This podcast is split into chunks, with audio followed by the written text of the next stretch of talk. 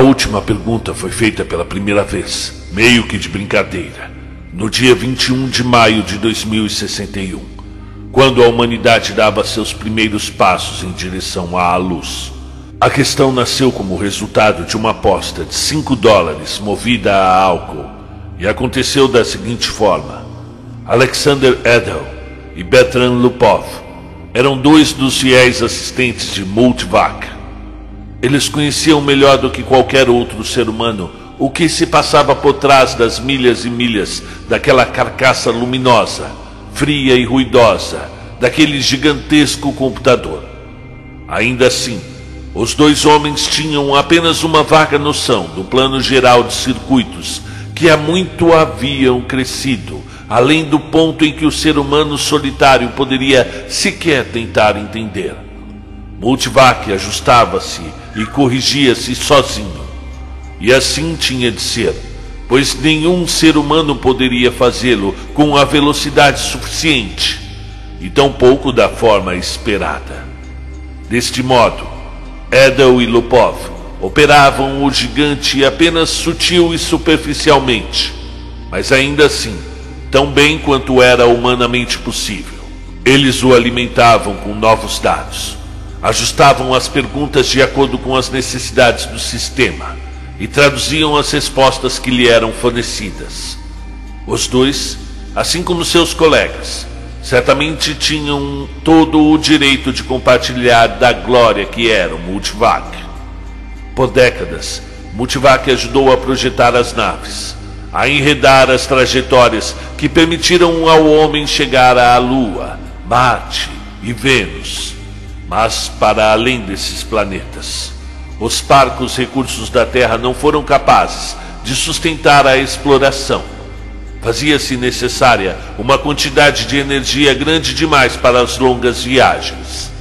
A Terra explorava suas reservas de carvão e urânio com eficiência crescente, mas havia um limite para a quantidade de ambos. No entanto, Multivac lentamente acumulou conhecimento suficiente para responder às questões mais profundas com maior fundamentação. E em 14 de maio de 2061, o que não passava de teoria tornou-se real. A energia do Sol foi capturada, convertida e utilizada diretamente em escala planetária. Toda a Terra paralisou suas usinas de carvão e fissões de urânio girando a alavanca que conectou o planeta inteiro a uma pequena estação de uma milha de diâmetro, orbitando a Terra a metade da distância da Lua. O mundo passou a correr através de feixes invisíveis de energia solar.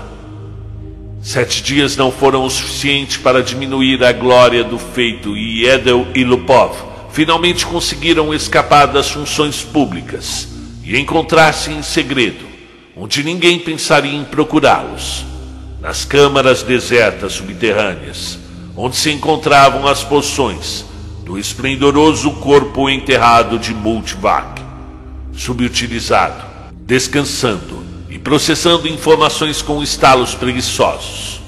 Multivac também havia recebido férias, e os dois apreciavam isso. A princípio, eles não tinham a intenção de incomodá-lo haviam trazido uma garrafa consigo, e a única preocupação de ambos era relaxar na companhia um do outro e da bebida. É incrível quando você para para pensar, disse Edel. Seu rosto largo guardava as linhas da idade, e ele agitava o seu drink vagarosamente, enquanto observava os cubos de gelo nadando desengonçados toda a energia que foi necessária, de graça, completamente de graça, energia suficiente, se nós quiséssemos, para derreter toda a Terra em uma grande gota de ferro líquido. E ainda assim não sentiríamos falta da energia utilizada no processo. Toda a energia que nós poderíamos um dia precisar, para sempre e eternamente. Lupov movimentou a cabeça para os lados. Ele costumava fazer isso quando queria contrariar. E agora ele queria. Em parte porque havia tido de carregar o gelo e os utensílios. Eternamente não, ele disse. Ah, que diabos! Quase eternamente. Até o sol se apagar, Bert. Isso não é eternamente. É, está bem. Bilhões e bilhões de anos. Dez milhões, talvez. Está satisfeito? Lupov passou os dedos por entre os seus finos fios de cabelo, como que para assegurar de que o problema ainda não estava acabado, e tomou um gole gentil da sua bebida. Dez bilhões de anos não é eternidade. Bom, vai durar pelo nosso tempo, não vai? O carvão e o urânio também iriam. É, está certo. Mas agora nós podemos ligar cada nave individual na estação solar. E elas podem ir a Plutão e voltar um milhão de vezes, sem nunca nos preocuparmos com o combustível. Você não conseguiria fazer isso com carvão e urânio. Se não acredita em mim, pergunte ao Multivac. Não preciso perguntar a Multivac. Eu sei disso. Então trate de parar de diminuir o que o Multivac fez por nós, disse Adel nervosamente. Ele fez tudo certo. E quem disse que não fez? O que eu estou dizendo é que o Sol não vai durar para sempre. Isso é tudo que eu estou dizendo. Nós estamos seguros por 10 bilhões de anos. Mas e depois? Lupov apontou um dedo levemente trêmulo para o companheiro. E não venha me dizer que nós iremos trocar de sol. Houve um breve silêncio. Edel levou o copo aos lábios apenas ocasionalmente, e os olhos de Lupov se fecharam. Descansaram um pouco, e quando suas pálpebras se abriram, disse: você está pensando que iremos conseguir outro sol quando o nosso estiver acabado, não está? Eu não. Não estou pensando. É claro que está. Você é fraco em lógica, esse é o seu problema. É como o personagem da história que, quando surpreendido por uma chuva, corre para um grupo de árvores e abriga-se debaixo de uma. Ele não se preocupa porque, quando uma árvore fica molhada demais, simplesmente vai para baixo de outra. Eu entendi, disse Adel. Não precisa ficar nervoso. Quando o sol se for, outras estrelas também terão se acabado. Pode estar certo que sim, murmurou Lupov. Tudo teve início na explosão cósmica original, o que quer que tenha sido, e tudo terá um fim quando as estrelas se apagarem. Algumas se apagam mais rápido que as outras. Ora, as gigantes não duram 100 milhões de anos. O Sol irá brilhar por mais 10 bilhões de anos. E talvez as anãs permaneçam assim por 200 bilhões. Mas nos deu um trilhão de anos. E só restará a escuridão. A entropia deve aumentar em seu máximo. E é tudo. Eu sei tudo sobre a entropia, disse Edel, mantendo sua dignidade. Duvido que saiba. Eu sei tanto quanto você. Então você sabe que um dia tudo terá um fim. Está certo. E quem disse que não terá? Você disse, seu tonto. Você disse que nós tínhamos toda a energia de que precisávamos. Para sempre. Você disse para sempre. Era a vez de Edel contrariar. Talvez nós possamos reconstruir as coisas de volta um dia, ele disse. Nunca. E por que não? Algum dia? Nunca. Pergunte ao Multivac. Você pergunta, Multivac. Eu te desafio. Aposto cinco dólares que isso não pode ser feito. Edel estava bêbado bastante para tentar, e sóbrio o suficiente para construir uma sentença com os símbolos e as operações necessárias em uma questão que, em palavras, corresponderia a esta: a humanidade poderá um dia, sem nenhuma energia disponível, ser capaz de reconstruir o sol, a juventude, mesmo depois de sua morte? Ou talvez a pergunta possa ser posta de uma maneira mais simples, da seguinte maneira: a quantidade total de entropia no universo pode ser revertida? Multivac mergulhou em silêncio. As luzes brilhantes cessaram. Os estalos distantes pararam. E então, quando os técnicos assustados já não conseguiam mais segurar a respiração, houve uma súbita volta à vida no visor integrado àquela porção de multivac. Cinco palavras foram impressas. Dados insuficientes para resposta significativa. Na manhã seguinte, os dois, com dor de cabeça e a boca seca, já não lembravam do incidente.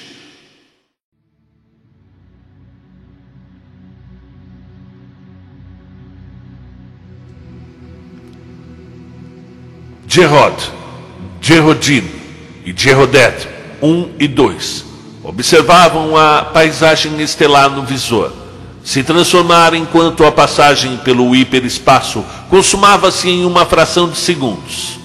De repente, a presença fulgurante das estrelas deu lugar a um disco solitário e brilhante, semelhante a uma peça de mármore centralizada no televisor.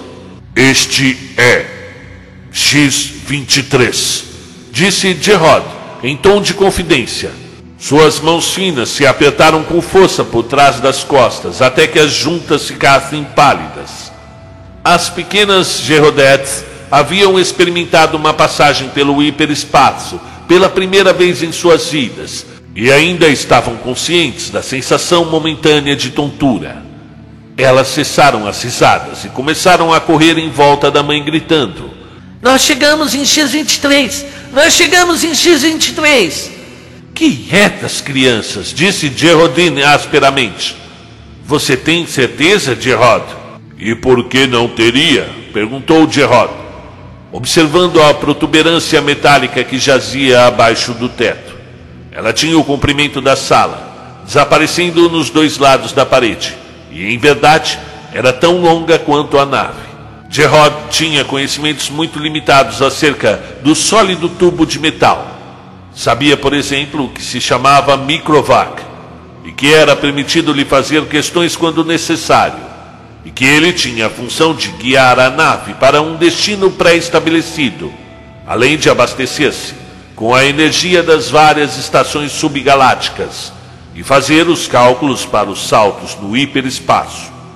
Rod e sua família tinham apenas de aguardar e viver nos confortáveis compartimentos da nave. Alguém um dia disse a Gerard que as letras AC na extremidade de microvac significavam automatic computer, em inglês arcaico, mas ele mal era capaz de se lembrar disso. Os olhos de Geraldine ficaram úmidos quando observava o visor. Não tem jeito. Ainda não me acostumei com a ideia de deixar a Terra. Por que, meu Deus? Inquiriu Gerard. Nós não tínhamos nada lá. Nós teremos tudo em X23. Você não estará sozinha. Você não será uma pioneira. Há mais de um milhão de pessoas no planeta. Por Deus, nosso bisneto terá que procurar novos mundos, porque X23 já está superpovoado. E depois de uma pausa reflexiva, no ritmo em que a raça tem se expandido, é uma bênção que os computadores tenham viabilizado a viagem interestelar. Eu sei, eu sei, disse Gerrodine com descaso. Gerodete I disse prontamente. Nosso microvac é o melhor de todos. Eu também acho, disse Gerard, alisando o cabelo da filha. Ter um microvac próprio produzia uma sensação aconchegante em Gerard e o deixava feliz por saber fazer parte daquela geração e não de outra. Na juventude de seu pai, os únicos computadores haviam sido máquinas monstruosas, ocupando centenas de milhas quadradas, e cada planeta abrigava apenas um. Eram chamados os ACs planetários. Durante uma milha de anos, eles só fizeram aumentar de tamanho, até que de súbito veio o refinamento. No lugar de transistores, foram implementadas válvulas moleculares, permitindo que até mesmo o maior dos ACs planetários fosse reduzido à metade do volume de uma aeronave. Gerard sentiu-se elevado.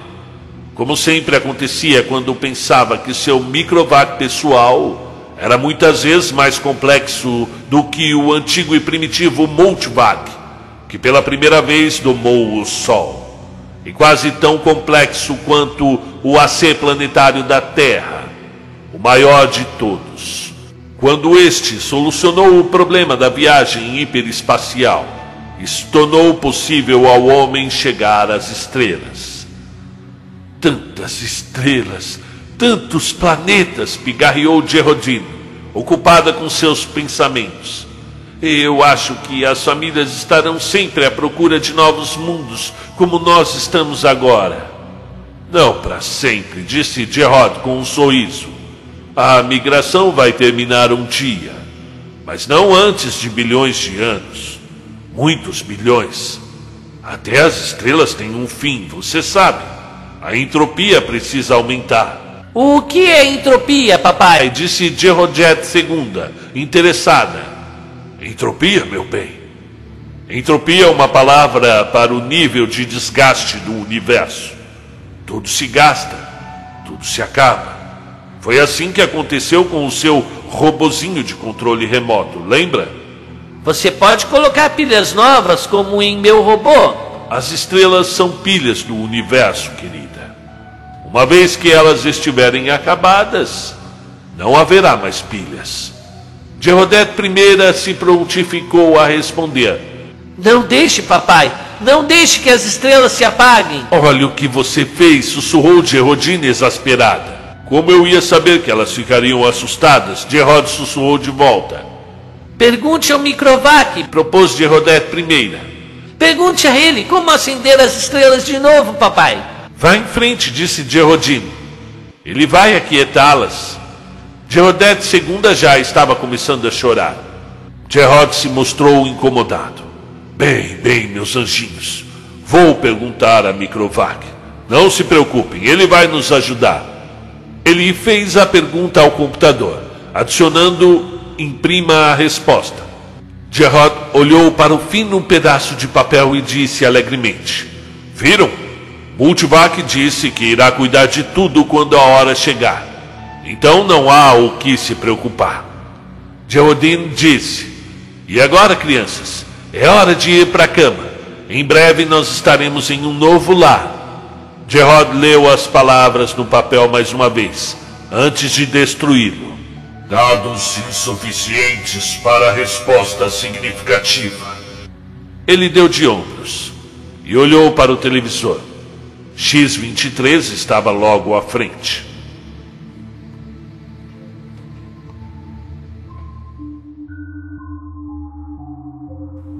VJ-23X de Lamette fixou os olhos nos espaços negros do mapa tridimensional em uma pequena escala da galáxia e disse: Me pergunto se não é ridículo nos preocuparmos tanto com esta questão. MQ traço 17J, de Nicron balançou a cabeça. Creio que não. No presente ritmo de expansão, você sabe que a galáxia estará completamente tomada dentro de cinco anos. Ambos pareciam estar nos seus 20 anos. Ambos eram altos e tinham corpos perfeitos. Ainda assim, disse VJ-23X, Hesitarei em enviar um relatório pessimista ao Conselho Galáctico. Eu não consigo pensar em outro tipo de relatório. Agite-os. Nós precisamos chacoalhá-los um pouco mais. VJ-23X suspirou. O espaço é infinito. 100 bilhões de galáxias estão à nossa espera. Talvez mais. 100 bilhões não é o infinito. E está ficando menos a cada segundo. Pense, há 20 mil anos, a humanidade solucionou a primeira vez o paradigma da utilização da energia solar. E poucos séculos depois, a viagem interestelar tornou-se viável. A humanidade demorou um milhão de anos para encher um mundo pequeno, e depois disso, 15 mil para abarrotar o resto da galáxia. Agora a população dobra a cada 10 anos. VJ-23X interrompeu. Devemos agradecer à imortalidade por isso. Muito bem, a imortalidade existe e nós devemos levá-la em conta. Admito que ela tenha seu lado negativo. O AC Galáctico já solucionou muitos problemas, mas ao fornecer a resposta sobre como impedir o envelhecimento e a morte, sobrepujou todas as outras conquistas. No entanto, suponho que você não gostaria de abandonar a vida. Nem um pouco, respondeu MK-17J, emendando. Ainda não. Eu não estou velho bastante. Você tem quantos anos? 223. E você? Eu ainda não cheguei aos 200. Mas, voltando à questão, a população dobra a cada 10 anos. Uma vez que esta galáxia estiver lotada, haverá uma outra cheia dentro de 10 anos. Mais 10 e teremos ocupado por inteiro mais duas galáxias. Outra década e encheremos mais quatro. Em 100 anos contaremos com um milhar de galáxias transbordando de gente. Em mil anos, um milhão de galáxias. Em dez mil, todo o universo conhecido. E depois?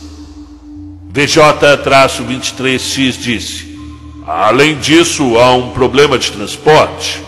Eu me pergunto quantas unidades de energia solar serão necessárias para mover, movimentar as populações de uma galáxia para outra. Boa questão.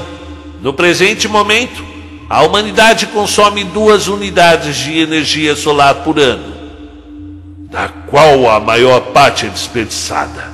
Afinal, a nossa galáxia sozinha produz mil unidades de energia solar por ano e nós aproveitamos apenas duas. Certo, mas mesmo com 100% de eficiência, podemos apenas adiar o fim nossa demanda energética tem crescido em progressão geométrica, de maneira ainda mais acelerada do que a população. Ficaremos sem energia antes mesmo que nos faltem galáxias. É uma boa questão. De fato, uma ótima questão. Nós precisaremos construir novas estrelas a partir do gás interestelar? Ou a partir do calor dissipado? perguntou MQ traço 17J sarcástico. Pode haver algum jeito de reverter a entropia?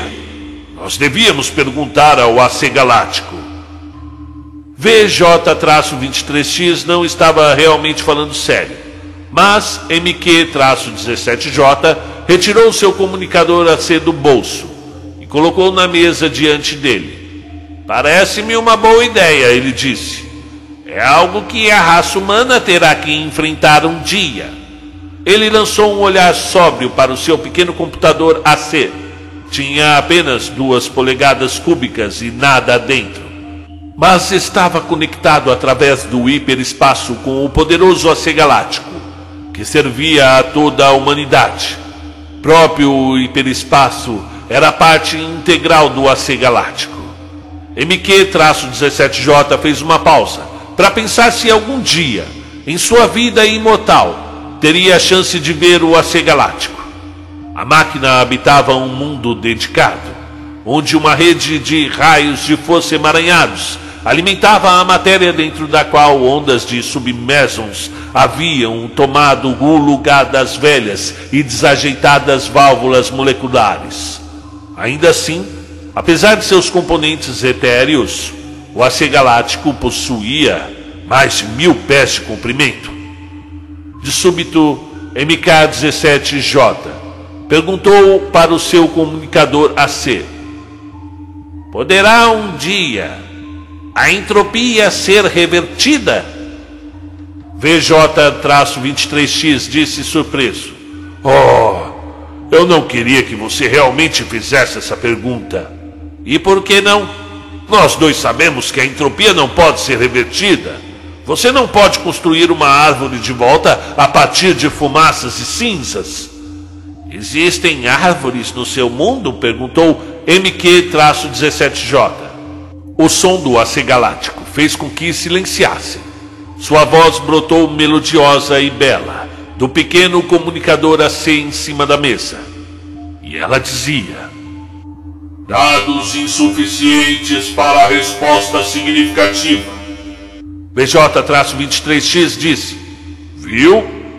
Os dois homens retornaram à questão do relatório que tinham de apresentar ao Conselho Galáctico. A mente de Z Prime navegou pela nova galáxia com um leve interesse nos incontáveis turbilhões de estrelas que pontilhavam no espaço. Ele nunca havia visto aquela galáxia antes. Será que um dia conseguiria ver todas? Eram tantas, cada uma com sua carga de humanidade. Ainda que essa carga fosse virtualmente um peso morto. Há tempos, a verdadeira essência do homem habitava o espaço mentes e não corpos. Há éons os corpos imortais ficaram para trás, em suspensão dos planetas. De quando em quando erguiam-se para realizar alguma atividade material, mas estes momentos tornavam-se cada vez mais raros. Além disso, poucos novos indivíduos vinham se juntar à multidão incrivelmente maciça de seres humanos. Mas o que importava? Havia pouco espaço no universo para novos indivíduos. Z Prime deixou seus devaneios para trás, ao cruzar com os filamentos emaranhados de outra mente. Sou Z Prime. E você? D-Sub-1. E a sua galáxia qual é? Nós a chamamos apenas de galáxia. E você? Nós também. Todos os homens chamam suas galáxias de galáxias, não é? Verdade, já que todas as galáxias são iguais. Nem todas. Alguma em particular deu origem à raça humana. Isso a torna diferente. Z Prime disse: Em qual delas? Não posso responder. O AC Universal deve saber. Vamos perguntar? Fiquei curioso. A percepção de Z Prime se expandiu, até que as próprias galáxias encolhessem e se transformassem em uma infinidade de pontos difusos, a brilhar sobre um lago plano de fundo. Tantos bilhões de galáxias, todas abrigando seus seres imortais, todas contando com o peso da inteligência em mentes que vagavam livremente pelo espaço. E ainda assim, nenhuma delas se afigurava singular singular o bastante para merecer o título de galáxia original.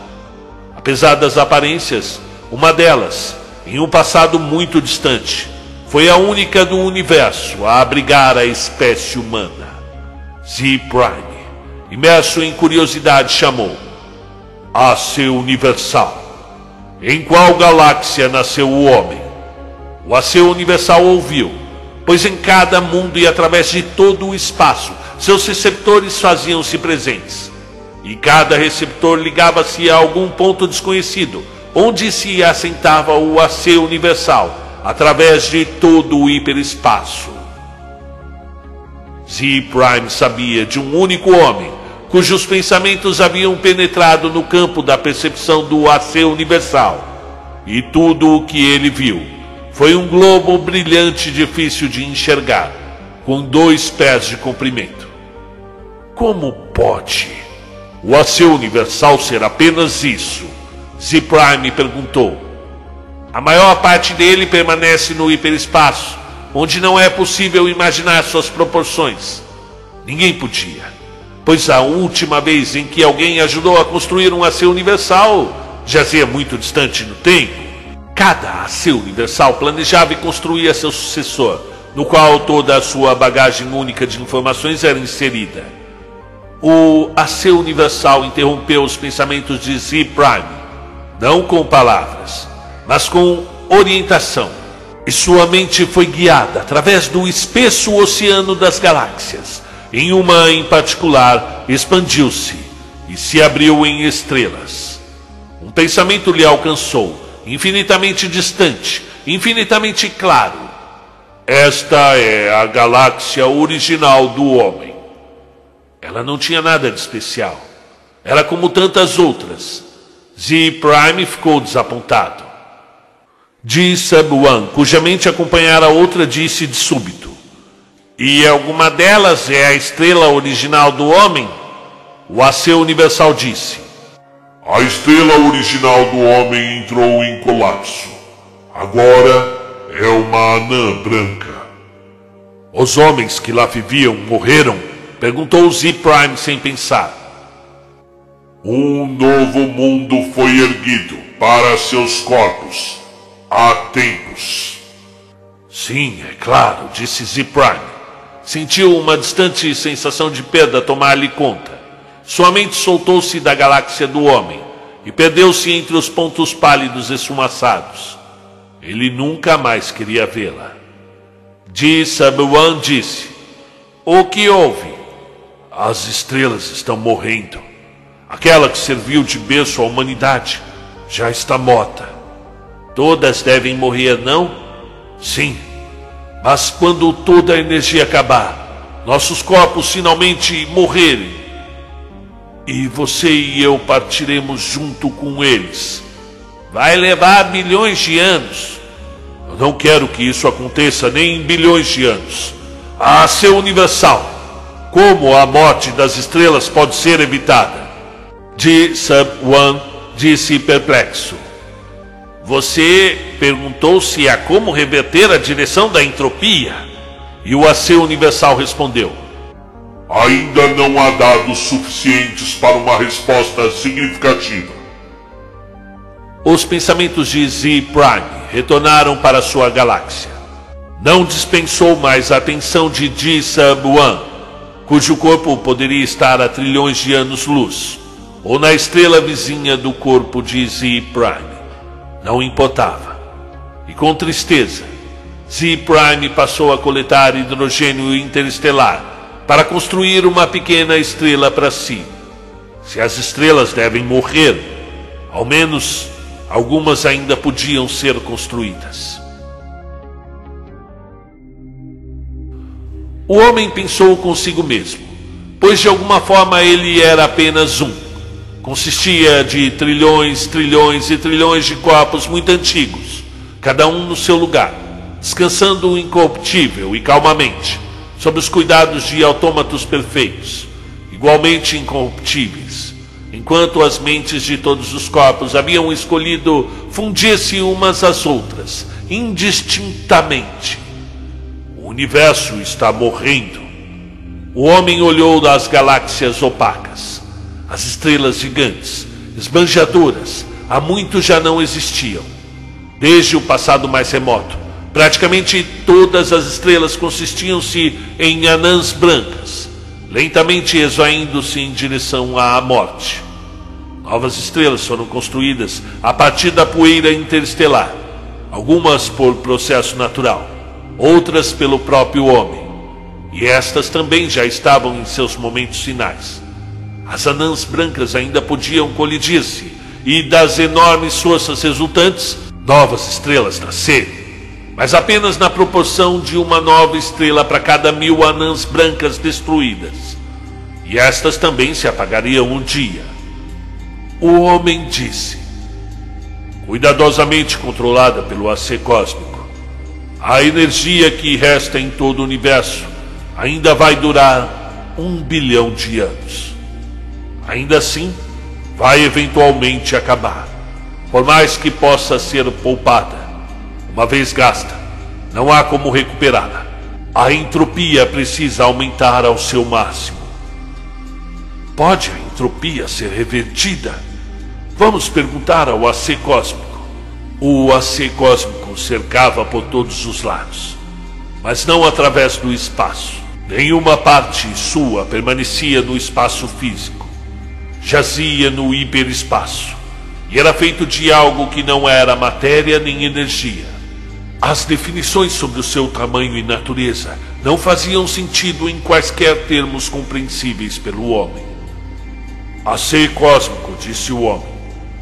Como é possível reverter a entropia? O AC cósmico disse: Ainda não há dados suficientes para uma resposta significativa. O homem disse: Colete dados adicionais. O AC cósmico disse: Eu o farei. Tenho feito isso por 100 bilhões de anos.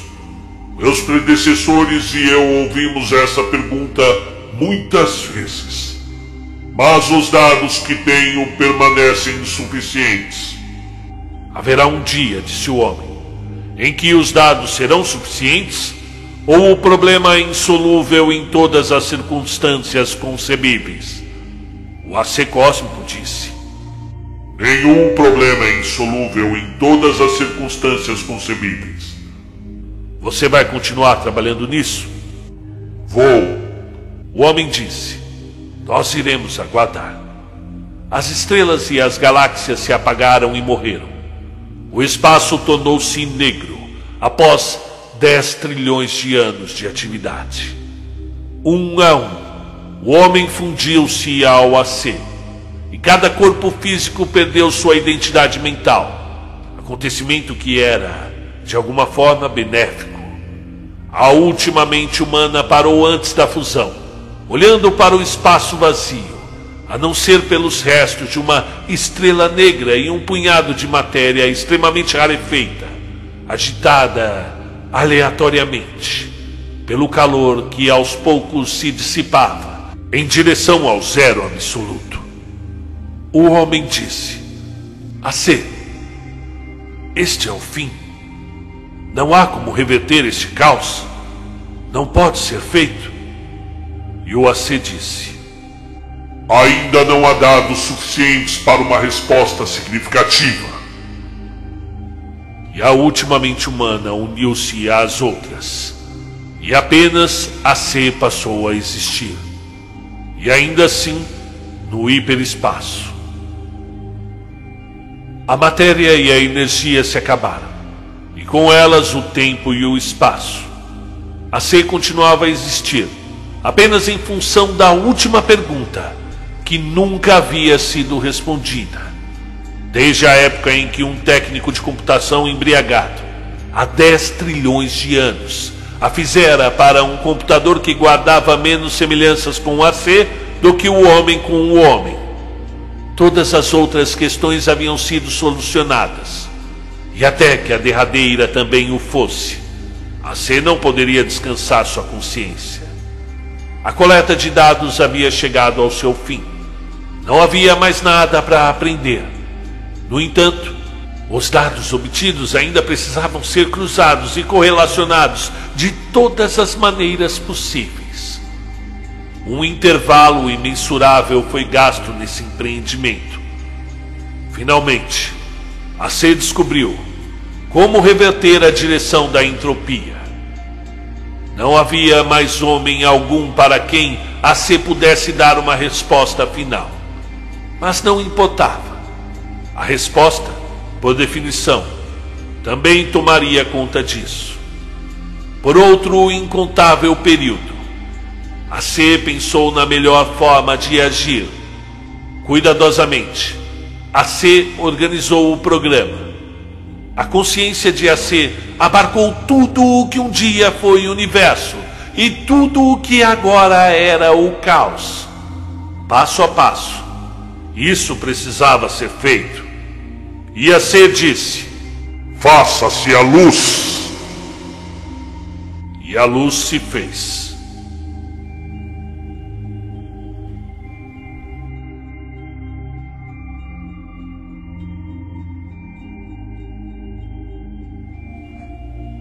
Muito bem, seja bem-vindo aqui. Quem fala é Marcelo Fávaro do canal Conto um Conto. Esse é um dos contos mais incríveis que eu já li. É um dos contos mais terríveis que eu já narrei. E ainda espero narrar outros. Faça sua inscrição. Seu contato conosco é importante para difundir a literatura a todos os povos. Obrigado e até a próxima.